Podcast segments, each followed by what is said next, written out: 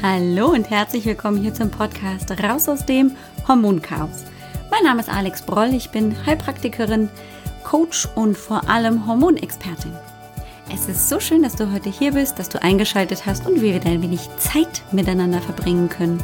Komm, lass uns gemeinsam schauen, was du tun kannst, um deine Gesundheit wieder selbst in die Hand zu nehmen, ganz besonders, wenn die Hormone aus dem Gleichgewicht geraten sind. Und lass uns auch schauen, was du tun kannst gegen deine Wechseljahrsbeschwerden. Welche Hormone dahinter stecken, wie sie dir das Leben schwer machen können und wie du sie in den Griff bekommst, um ausgeglichen, fit, zufrieden und einfach ganz in deiner Mitte zu leben. Ja, hallo, willkommen zurück. Wir sind mittendrin in der Wechseljahrsserie und ich bin so so zufrieden und einfach auch total begeistert, dass ich mich diesem Thema jetzt widmen kann und ich habe schon viele tolle Rückmeldungen bekommen und bin einfach auch bestätigt in dieser Themenauswahl, so dass ich also weitermachen will. Na klar, keine Frage. Wir wollen einfach noch tiefer reinschauen in diese, naja, in Anführungszeichen Problematik, in diese Lebensphase, die jede Frau durchläuft und die für einige von uns ein bisschen dramatischer ist und für andere glücklicherweise gar nicht so dramatisch ist. Und wir wollen genauer herausfinden, warum ist es denn möglicherweise bei mir selber so, dass ich eben mehr Beschwerden habe? Warum hat meine beste Freundin keine Probleme? Und warum ist das überhaupt generell so? Was kann ich aber vor allem dagegen tun? Denn eins ist ganz klar, es nimmt ganz viel Lebensqualität, wenn ich nicht mehr schlafen kann, wenn ich ständig gefühlt die Kleidung wechseln muss, weil mich eine Hitzewelle und ein Schweißausbruch nach dem nächsten erwischt, wenn ich total gereizt und im nächsten Moment total zu Tode betrübt bin, wenn ich mich selber nicht mehr gern im Spiegel angucke, weil die kleinen Pfündchen rundherum anfangen zu wachsen und, und, und. Und ich habe die letzten Tage und auch Wochen ganz, ganz viel darüber nachgedacht, ähm, wie kommt das denn überhaupt? Warum ist es denn für die Frauen unserer Zeit so eine Problematik? Warum machen uns die Wechseljahre zu schaffen? Und darauf gibt es, glaube ich, nicht die eine Antwort, sondern viele, viele Ursachen. Und ähm, Du hast mich sicherlich im Podcast auch schon sagen hören, dass der Stress eine ganz Rolle, große Rolle spielt und dahinter stehe ich auch ganz fest. Es hat aber natürlich auch mit der Rolle der Frau zu tun, die sich verändert hat in den letzten Jahren, Jahrzehnten und sogar Jahrhunderten. Also ich bin immer noch diejenige, die sagt, es gibt natürlich körperliche Ursachen und ähm, gegen die ist ein Kraut gewachsen im wahrsten Sinne des Wortes, aber es ist natürlich auch ähm, schon auch eine mentale und emotional hochaktive Phase. Und auch wenn ich da heute nicht näher drauf eingehen will, so ähm, werde ich das eben auch in der nächsten Zeit und so wird das eben auch ähm, sein in meinem Online-Kurs. In der letzten Folge habe ich dir davon ja schon ein wenig erzählt und ähm, heute lasse ich dich noch ein bisschen mehr hineinblicken in die Zukunftsplanung, in den Östrogendominanzkurs, den ich begleiten werde im August und im September, wo ich ähm, vorhabe, wirklich mehrere Frauen zu begleiten, ganz besonders mit ihren Wechseljahrsbeschwerden, mit der The Thematik Östrogendominanz und all den sehr belastenden Symptomen, Beschwerden und Problemen, die da oft mit sich kommen. Und ähm, dort werden wir einfach noch sehr viel tiefer natürlich einsteigen. Du wirst da auch in den nächsten Wochen noch viel, viel mehr davon hören. Ich werde dir davon einfach erzählen und wir werden aber natürlich hier im Podcast einfach schon viele Basics angreifen und tiefer hineinschauen und das aber dann natürlich im Kurs noch sehr viel mehr vertiefen. Den Kurs, den habe ich tatsächlich sehr, sehr lange schon im Kopf und habe ihn auch schon entwickelt. Ganz lange war er als ähm, Selbstlernkurs verfügbar. Ähm, und dennoch war ich nicht so offen, auch zum Beispiel mit ähm, der Bewerbung dieses Kurses, weil ich ähm, ein auch ganz großer Verfechter davon bin, dass natürlich die Problematik von Frau zu Frau ganz individuell ist und dass zum Beispiel auch meine 1 zu 1 Beratung im Hormoncoaching immer ganz individuell ist. Und dennoch gibt es natürlich viele, viele Ähnlichkeiten und häufig auch gleiche Problematiken und natürlich ähnliche Zusammenhänge, größere Problemursachen, die sich wiederholen, die nicht bei jeder Frau ganz anders ist. Und dort finden sich dann natürlich einfach auch ähm, Gemeinsamkeiten, die dann eben auch in so einem Kurs gut abgearbeitet werden können. Und das Schöne ist dann eben auch, dass sehr viel mehr in einem Kurs von meiner Arbeit, von meinem Input profitieren können und nicht immer nur eine Frau zur Zeit. Und deshalb habe ich mich also entschieden, im August dann tatsächlich das erste Mal diesen Östrogen-Dominanzkurs, wie ich ihn kurz und knapp einfach nenne, ähm, auch wirklich begleiten zu wollen und mit mehreren Frauen durchzuführen. Der Kurs ist natürlich jetzt schon verfügbar, also wenn du gar nicht mehr abwarten kannst, dann ähm, kannst du auch gerne mal bei mir auf der Seite gucken. Dort kann man ihn nämlich tatsächlich auch ähm, angucken und buchen, aber gedulde dich vielleicht noch ein paar Wochen und dann machen wir das gemeinsam. So, jetzt habe ich schon ein bisschen über den Kurs erzählt und heute soll es aber nicht um den Kurs gehen, sondern natürlich weiter um das Thema Wechseljahre. Und ich habe mir natürlich dazu schon einfach selbst auch ähm, ein Konzept überlegt. Wir haben jetzt erstmal uns die Frage gestellt, und die große Frage stellt sich natürlich vielen Frauen, ich sag mal Ende 30 noch nicht so sehr, aber spätestens ab Mitte 40 wird es ein Thema, kommt die Frage auf jeden Fall immer mal hochgepoppt bin ich schon drin.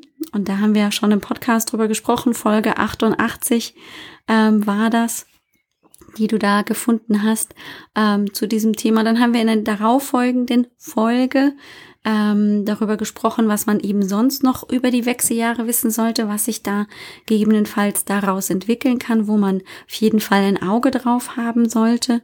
Stichwort eben ähm, Schleimhauttrockenheit und, und, und. Auch dazu gab es die Folge. Und heute wollen wir mal wirklich Nägel mit Köpfen machen und uns an, angucken, welche Hormone machen denn jetzt überhaupt was? Welche verändern sich denn? Denn klar, man hat schon mal was gehört von Östrogen, dann wird es schon ein bisschen schwieriger mit dem Progesteron. Was war das jetzt noch gleich? Dann haben wir aber auch noch ein Hormon, das vielen Frauen gar nicht geläufig ist. Das ist das Estriol. Mhm. Und dann haben wir auch noch ein Testosteron. Huch, wo kommt das denn jetzt her? Das ist doch das Männerhormon. Das kennen dann die Frauen auch wieder, sind aber dann etwas irritiert, wenn davon gesprochen wird, dass Frau das auch hat. Und ähm, das hilft natürlich, äh, wenn man diese einzelnen Hormone näher mal anschaut, kennt und weiß, was die grundsätzlich tun, damit man dann in der Folge auch verstehen kann, was da möglicherweise konkret gerade im eigenen Körper schiefläuft, oder? Ja. So, und deswegen gucken wir uns heute mal wirklich an, welche Hormone sind es denn jetzt, die da Trouble machen in den Wechseljahren. Und erinnere dich, liebe Hörerin, ähm, wenn wir von den Wechseljahren sprechen, dann kann dieser Zeitraum sehr, sehr lang, sehr, sehr breit sein, so dass eben auch schon Mitte der 30er so die ersten kleinen Schwierigkeiten entstehen können. Und wenn du eh schon tatsächlich auch als junge Frau PMS-Beschwerden hattest oder auch Zyklusbeschwerden, das sich nie ganz eingependelt hat, es nie ganz problemlos lief mit deinem Zyklus, dann können sich die vermeintlichen Wechseljahrsbeschwerden auch schon ein bisschen früher ankündigen. Das hat häufig mit dem Progesteron zu tun. Über das werde ich gleich sprechen, denn wir werden uns heute erstmal mit dem Estradiol beschäftigen. Das ist der genaue Name, die genaue Bezeichnung für das umgangssprachliche Östrogen. Östrogen ist nämlich tatsächlich nicht ein Hormon, sondern es ist eine Gruppe von Hormonen. Da gehören ungefähr 30 unterschiedliche Hormone dazu, die alle irgendwie Östrogene sind.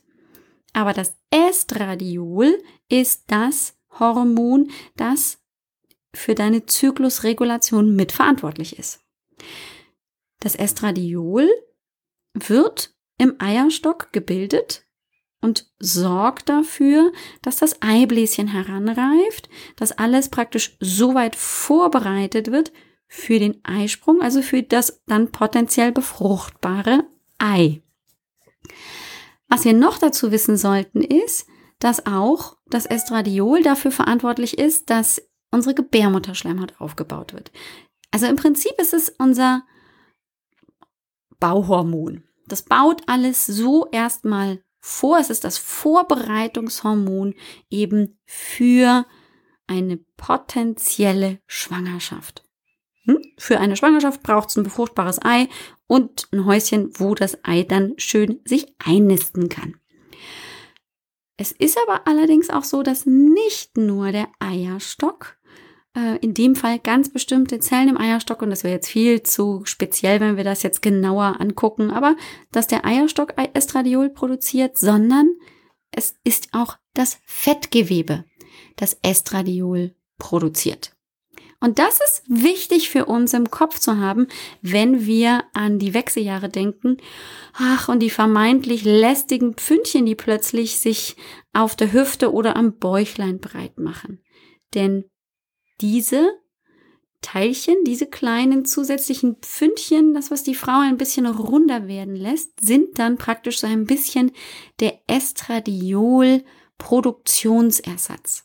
Denn Fettgewebe hat, enthält tatsächlich ein Enzym, die Aromatase, und daraus kann dann praktisch mit Hilfe dieses Enzyms Estradiol gebildet werden.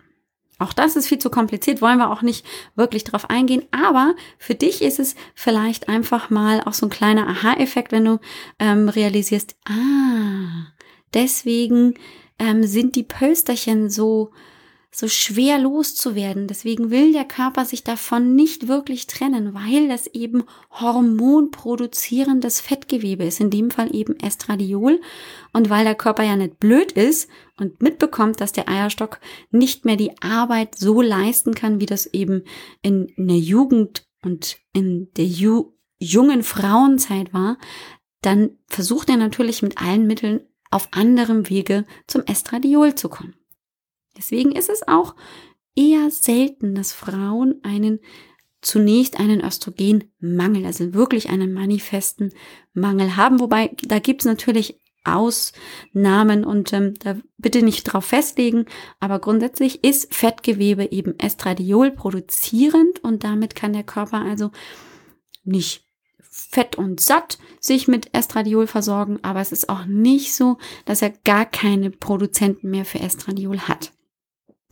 Und ich hatte schon genannt, das, was Estradiol tun soll, was die Aufgabe des Estradiols im Körper ist, ähm, sind der Aufbau der Gebärmutterschleimhaut. Es ist eben auch dafür da, dass es das Eibläschen heranreifen lässt.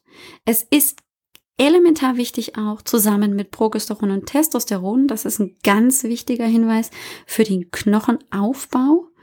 Ähm, und früher, so zu Beginn der Pubertät ist es natürlich auch dafür verantwortlich gewesen, dass wir diese weibliche Figur bekommen. Es ist eben dafür verantwortlich, dass der Körper Fett einlagert an Stellen, die sehr weiblich sind.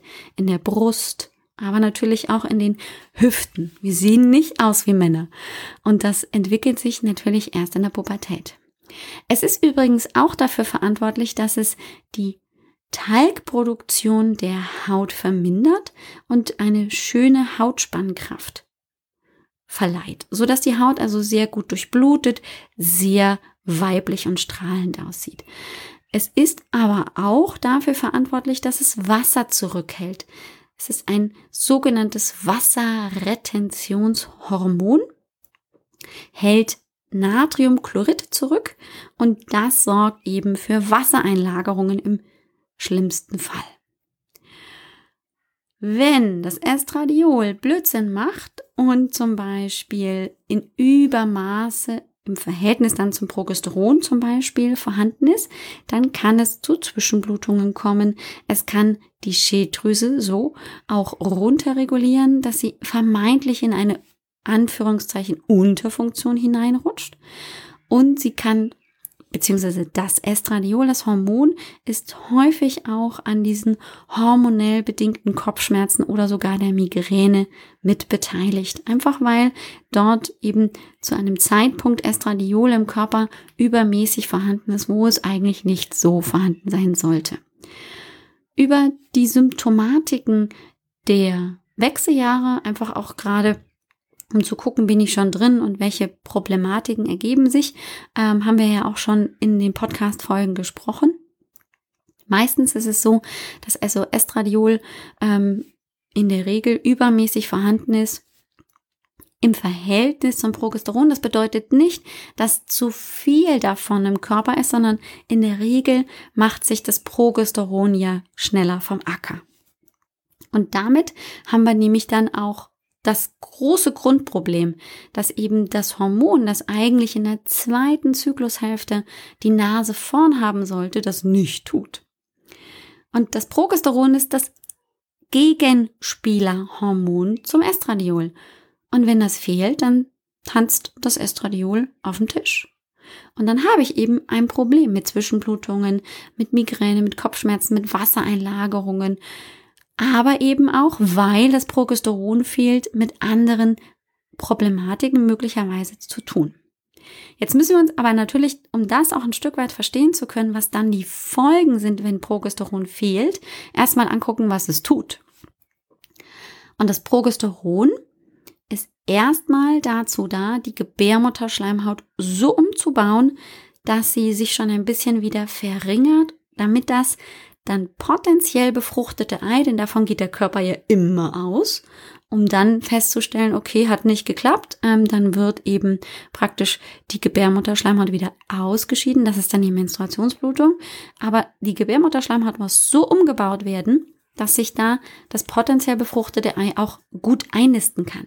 Denn alleine mit der Arbeit des Estradiols ist da im Prinzip es nicht so schön, gemütlich und bequem, dass das befruchtete Ei sich dort gerne einnisten kann.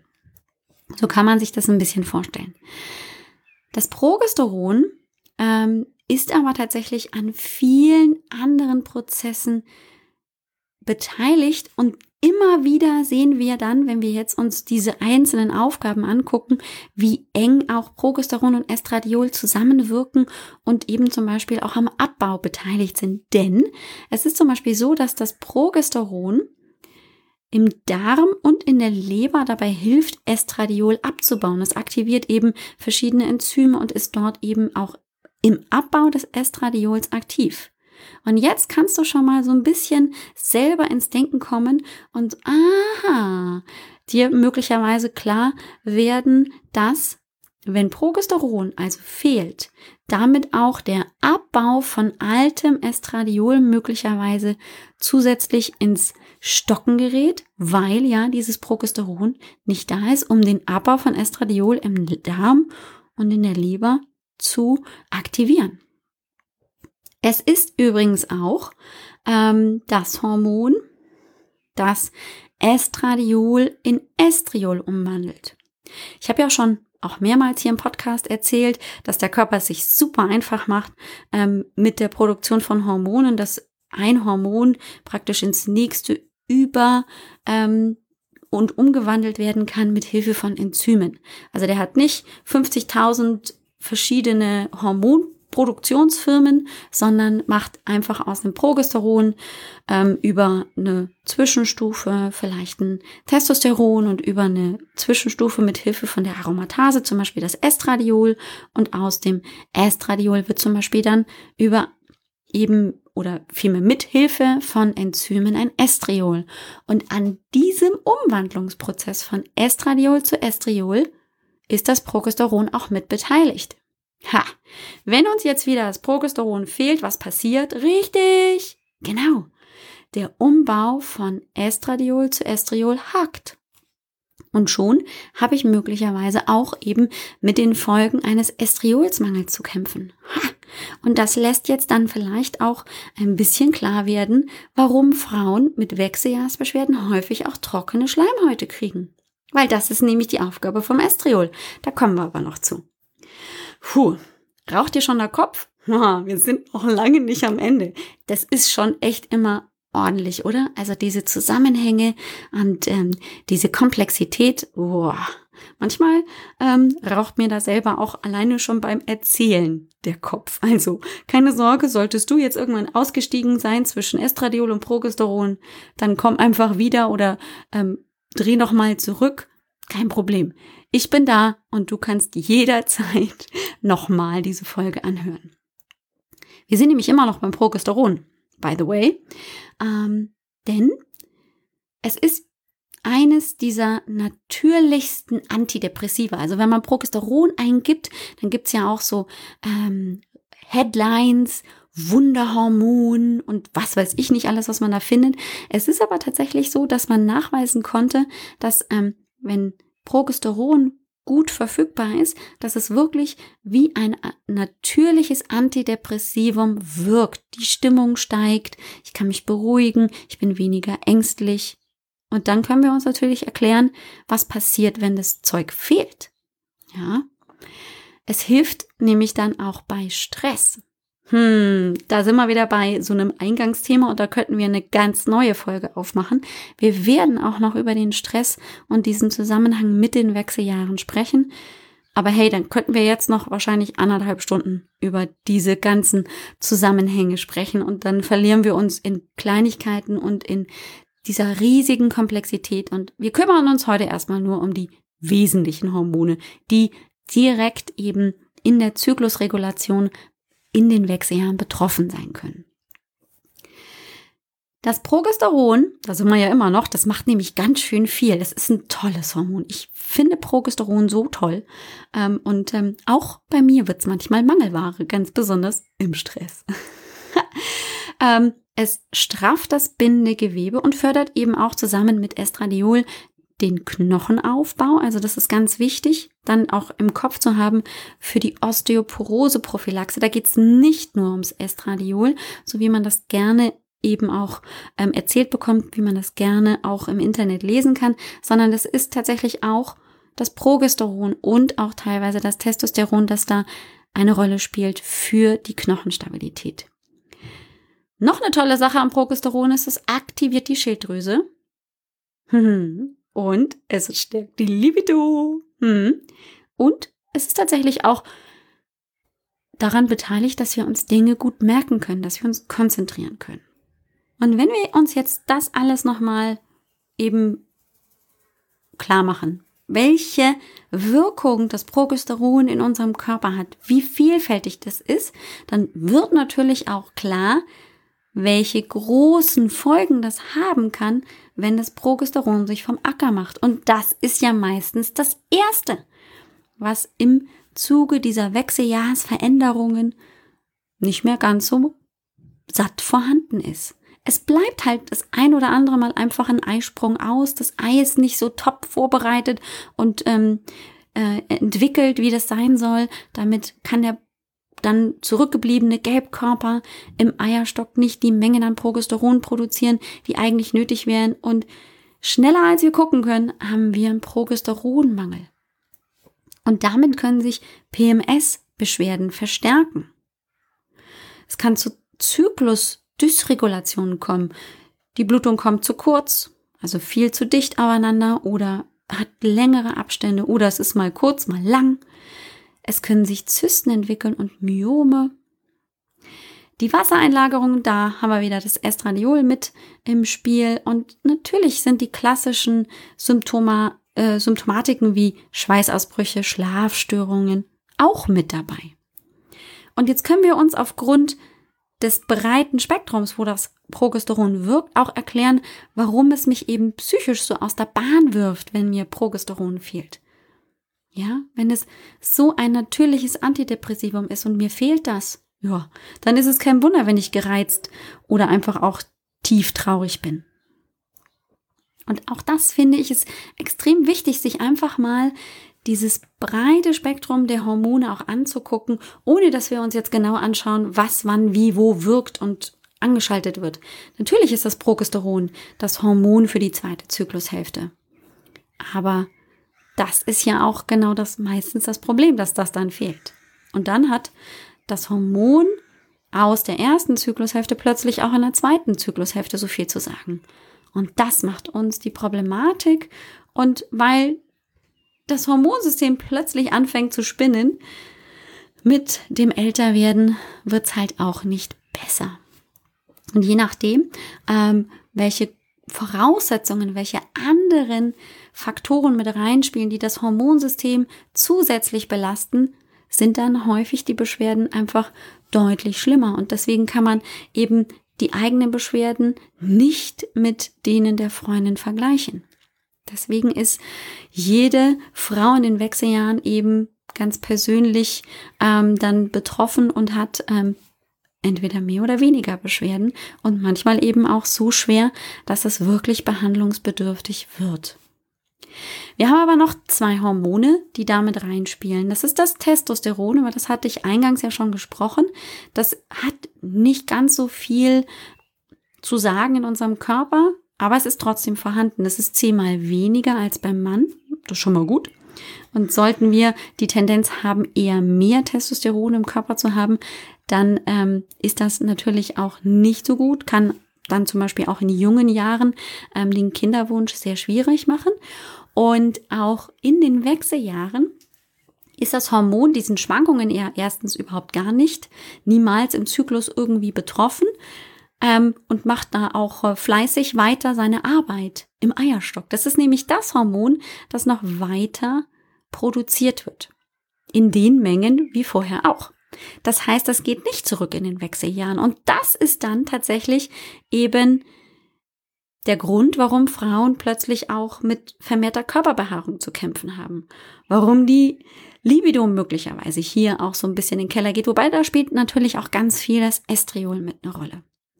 Denn wenn wir uns das Testosteron anschauen, dann ist das Testosteron ein Hormon für den Muskelaufbau und den Fettabbau. Es macht also genau das Gegenteil zum Estradiol. Jetzt könnte man sagen, ja, super. Wenn ich in den Wechseljahren also mehr Testosteron habe als Estradiol, dann ähm, kriege ich also solche Muckis und bin rank und schlank. ja, schön wär's. Das Problem ist bloß, dass trotzdem, also wenn ich viel Testosteron habe, aber auch eine sehr aktive Aromatase, die dann immer aktiv ist, wenn ich einfach auch äh, Fettgewebe einlagere, dann ich daraus einfach auch wieder Estradiol baue. Hm. Also ist das mit dem Testosteronüberschuss nicht immer ganz so einfach. Ähm, und geht natürlich auch nie in die Richtung, wie wir Frauen das gerne hätten hier. Schöner gestählter Körper, ohne irgendwie was dafür zu tun.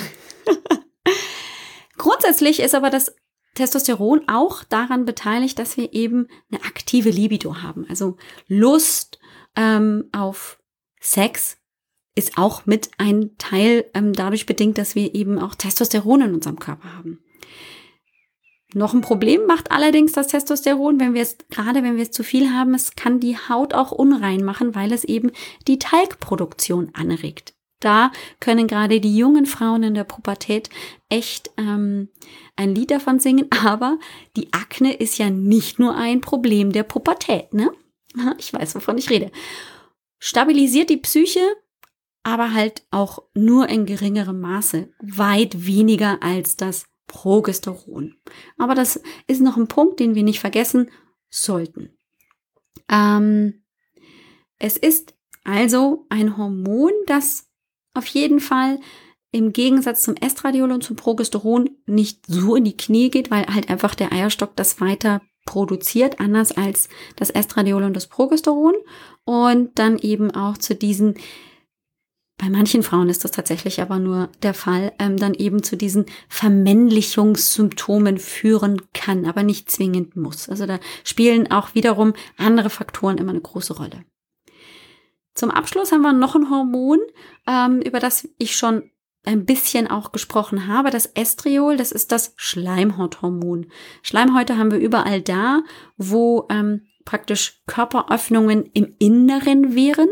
Also zum Beispiel gibt es die Nasenschleimhaut, aber wir haben auch Schleimhaut auf den Augen. Die Mundschleimhaut kennen wir alle. Dann gibt's die Vaginalschleimhaut natürlich auch, aber es gibt auch die Magenschleimhaut oder eben die Darmschleimhaut. Und überall da ähm, wird Estriol für die Durchfeuchtung der Schleimhaut gebraucht. Schleimhaut bedeutet immer, es ist ein bisschen schleimig, feucht.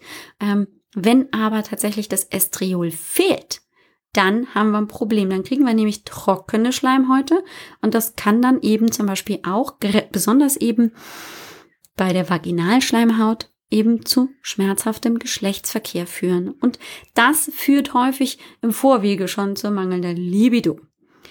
Und dann ist es natürlich auch kein Wunder, wenn alles sehr, sehr trocken ist oder zum Beispiel auch die Blasenschleimhaut mit betroffen ist, dann können Frauen in den Wechseljahren auch danach dann häufiger mal zu Blaseninfektionen wieder tendieren. Und plötzlich wird das Problem der Jugend wieder eins, weil eben die Schleimhaut dann tatsächlich ein bisschen leidet, weil sie nicht gut durchfeuchtet ist.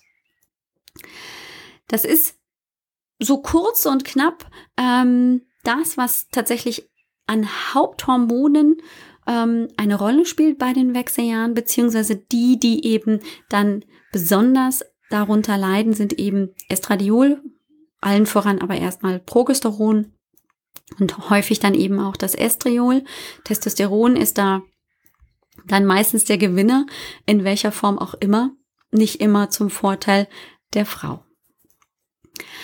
Das ist jetzt erstmal, ähm, finde ich, für heute genug, denn ähm, vor lauter Aufgaben der Hormone und, und, und raucht jetzt nicht nur mir der Kopf, sondern ganz sicher dir auch. Mach dir mal da keine Sorgen drüber. Ähm, wir reden da immer wieder drüber und also zum Beispiel auch gerade im Kurs gehen wir über diese Zusammenhänge nochmal sehr viel intensiver, denn das Schöne in diesem Online-Kurs, den ich anbiete, ist, es gibt einfach ja nicht nur dieses eins zu eins Gespräch, wo ich vieles erkläre, sondern eben auch Aufzeichnungen, Videosequenzen, die man sich zehnmal, fünfmal oder einfach auch nur einmal, aber wirklich angucken kann, wo man auch Bilder dazu bekommt, wo also wirklich sehr viel klarer wird durch das Erklären, aber durch das auch Anschauen der Zusammenhänge und einfach auch ähm, dieser Komplexität in den Hormonen, was dann auch schlussendlich eben zur Problematik und zur eigenen Symptomatik führen kann.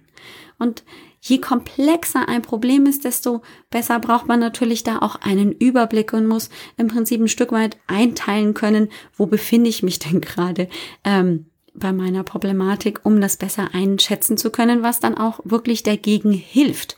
Denn es hilft mir natürlich nichts, wenn ich genau weiß, was da gerade schief läuft in meinem Körper, aber ich dann daraus im Prinzip keinen Lösungsweg für mich entwickeln kann. Und um den geht's natürlich ganz besonders, auch in dem Kurs und natürlich auch in meinen Coachings. Ähm, aber dafür brauche ich natürlich auch vor allem erstmal einen Überblick und im Prinzip ein Verständnis, was in meinem Körper da gerade die Tendenz hat, schief zu laufen. So, genug von mir in dieser Woche. Ich wünsche dir eine großartige Woche und natürlich auch wenn ich dir viel von diesem Kurs erzählt habe, darfst du sehr gerne weiterhin zu mir in die Hormonsprechstunde kommen. Derzeit sieht so aus, ähm, dass alle Termine im Juni leider schon vergeben sind und im Juli bin ich dann drei Wochen im Urlaub. Das heißt, frühestmögliche Termine sind offensichtlich dann erst wieder Ende Juli möglich. Ähm, ja, sie sind heiß begehrt, diese Termine. Ähm, vielleicht ist dann deswegen auch ähm, der Kurs genau das Richtige, um eben trotzdem voranzukommen und einfach auch mit gleichgesinnten Frauen in Kontakt zu kommen, aber trotzdem auch auf meine Expertise zurückzugreifen. Aber wir werden auch über den Kurs und darüber, was du tun kannst, sprechen. Schau trotzdem mal vorbei, vorbei bei mir auf der Seite www.alexbroll.com Schrägstrich Sprechstunde bringt dich direkt zur Buchung zur Hormonsprechstunde und ähm, den Hormontest, den Selbsttest kannst du dir direkt auf der Startseite herunterladen. Gehst einfach nur vorne auf den Button, ja, ich will den Selbsttest machen und dann kannst du ihn dir herunterladen und auswerten. Dann hast du auf jeden Fall schon mal mit einen groben Überblick und lass dich nicht verwirren. Ja, manchmal sind es sehr komplexe und ähm, sehr weitgreifende Probleme. Das kriegen wir aber in der Regel auf jeden Fall Schritt für Schritt in den Griff. Versprochen. So, sonst gibt's noch ähm, für mich zu sagen die Show Notes und ähm, auch den Artikel zur heutigen Folge kannst du ja seit neuestem lesen, findest du ähm, unter den Show Notes unter dem dann www.alexbroll.com 091 für die heutige Folge, Folge 91. Und ähm, jetzt mach es ganz, ganz wundervoll, hab eine großartige Woche und bis nächste Woche. Ciao, ciao. Dir hat dieser Podcast gefallen? Dann wäre es großartig, wenn du diesen Podcast mit deiner 5-Sterne-Bewertung auf iTunes unterstützt. Und wenn du noch mehr über dein Hormonchaos erfahren willst, geh einfach auf www.alexbroll.com. Bis zum nächsten Mal.